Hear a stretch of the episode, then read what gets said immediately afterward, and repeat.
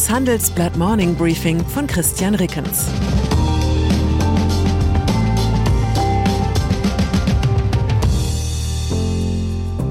Guten Morgen allerseits. Heute ist Montag, der 27. Juni, und das sind unsere Themen. Leitstern, die USA dominieren den G7-Gipfel. Kleiner Stern, Mercedes streicht die A-Klasse. Ohne Stern, Downgrade für die Lufthansa. Nach einer kurzen Unterbrechung geht es gleich weiter. Bleiben Sie dran. Die Welt steht vor gewaltigen Herausforderungen. Zum einen die Energiewende voranzutreiben und gleichzeitig den Klimawandel einzudämmen. Und auch der Energieträger Wasserstoff gewinnt weltweit immer mehr an Bedeutung. Doch wie geht es weiter? Erfahren Sie mehr auf dem Handelsblatt Wasserstoffgipfel 2024 am 12. und 13. Juni in Essen. Infos unter handelsblatt-wasserstoffgipfel.de. Mit dem Vorteilscode Wasserstoff 2024 erhalten Sie einen Rabatt von 15% auf die Tickets. G7 US-Präsident Joe Biden hat per Twitter Beratungen über ein Importverbot der G7 für russisches Gold angekündigt. US-Präsident Joe Biden verspricht 200 Milliarden US-Dollar für eine globale Infrastrukturinitiative der G7 als Antwort auf Chinas neue Seidenstraße. US-Präsident Joe Biden drängt auf eine Preisobergrenze für russische Ölimporte. Das waren die drei Schlagzeilen vom ersten Tag des G7-Gipfels im bayerischen Wellnessressort Schloss Elmau. Biden ist mit 79 Jahren zwar der älteste in der regierenden Runde, doch agiert er trotzdem als nimmermüder Pacemaker für jene zusammengewürfelte Trainingsgruppe, die sich der Westen nennt und seit Jahren allerlei ökonomische Konditionsschwächen mit sich herumschleppt. Gerade in Deutschland hadern wir gerne mit dem US-amerikanischen Machtanspruch. Das geht hin bis zu der irregeleiteten Fehlwahrnehmung, die USA würden ebenso rücksichtslos ihre Interessen durchsetzen wie Russland die seien. Doch wenn es um Joe Bidens Führungsrolle in der Ukraine-Krise geht, muss man konstatieren, er hat sich nichts genommen, was nicht herumlag und endlich aufgehoben werden wollte.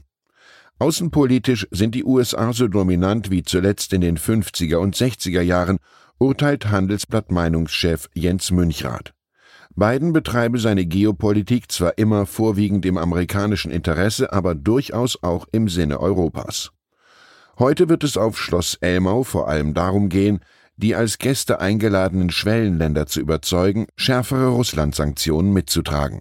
Vor allem Indien ist mittlerweile ein großer Käufer von russischem Öl, das wegen der westlichen Sanktionen deutlich unter Weltmarktpreis zu haben ist. Mercedes. Kleine Autos, kleine Gewinne, große Autos, große Gewinne. So lautet bereits seit Jahrzehnten das Grundgesetz des Kraftfahrzeuggewerbes. Das hat die beiden Hochpreishersteller Mercedes und BMW vor Jahren nicht daran gehindert, ins Segment der Kompaktwagen im Golfformat einzusteigen. BMW mit der 1er Baureihe, Mercedes mit der A-Klasse und dem von ihr abgeleiteten Kompaktvan B-Klasse. Beide Konzerne wollten den Beweis antreten, dass sich auch in diesem Brot- und Buttersegment mit Premium-Anspruch Premiumpreise durchsetzen lassen. Bis vor wenigen Monaten galt das Experiment als durchaus gelungen. Doch Mercedes zieht bei seiner bestverkauften Modellfamilie jetzt die Reißleine. Wie Handelsblatt Sternendeuter Felix Hubig aus Konzernkreisen erfuhr, wird das jetzige Modell der A-Klasse keinen Nachfolger mehr bekommen und Mitte des Jahrzehnts eingestellt. Für die B-Klasse gilt das Gleiche. Experten sehen die Luxusstrategie von Mercedes-Chef Oda Kellenius durchaus skeptisch.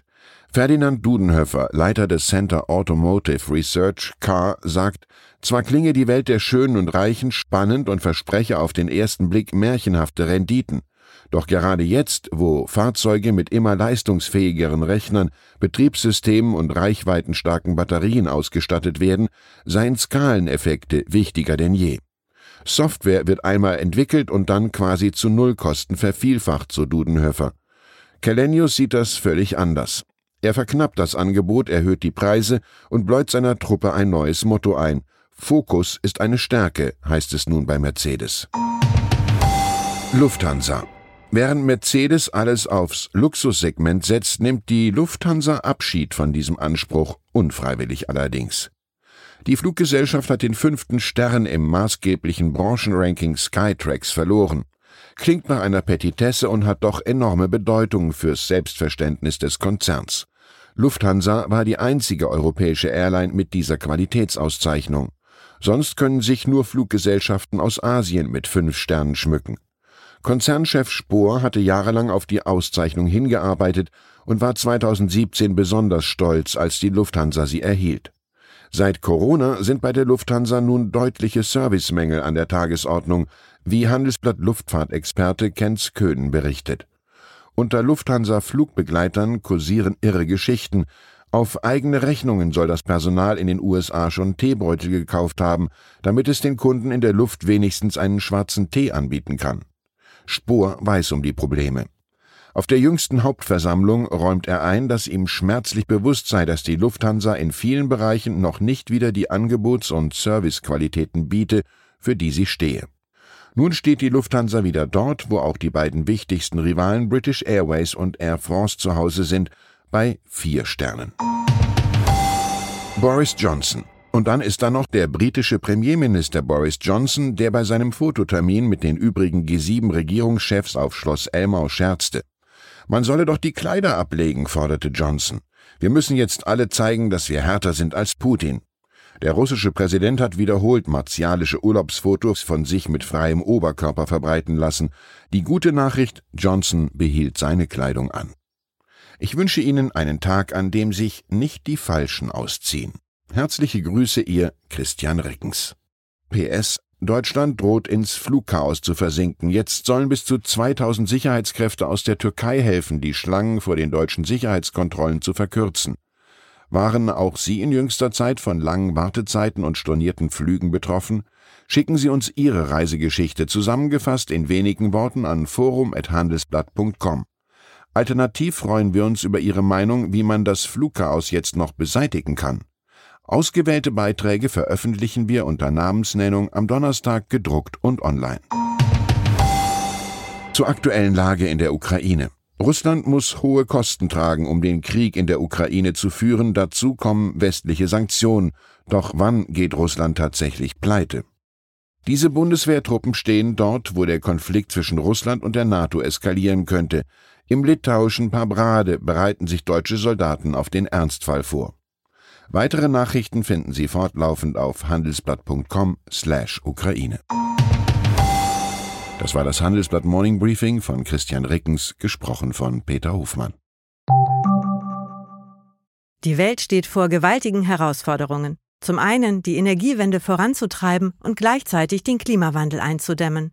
Und auch der Energieträger Wasserstoff gewinnt weltweit immer mehr an Bedeutung. Doch wie geht es weiter? Erfahren Sie mehr auf dem Handelsblatt Wasserstoffgipfel 2024 am 12. und 13. Juni in Essen. Infos unter handelsblatt-wasserstoffgipfel.de. Mit dem Vorteilscode Wasserstoff 2024 erhalten Sie einen Rabatt von 15% auf die Tickets.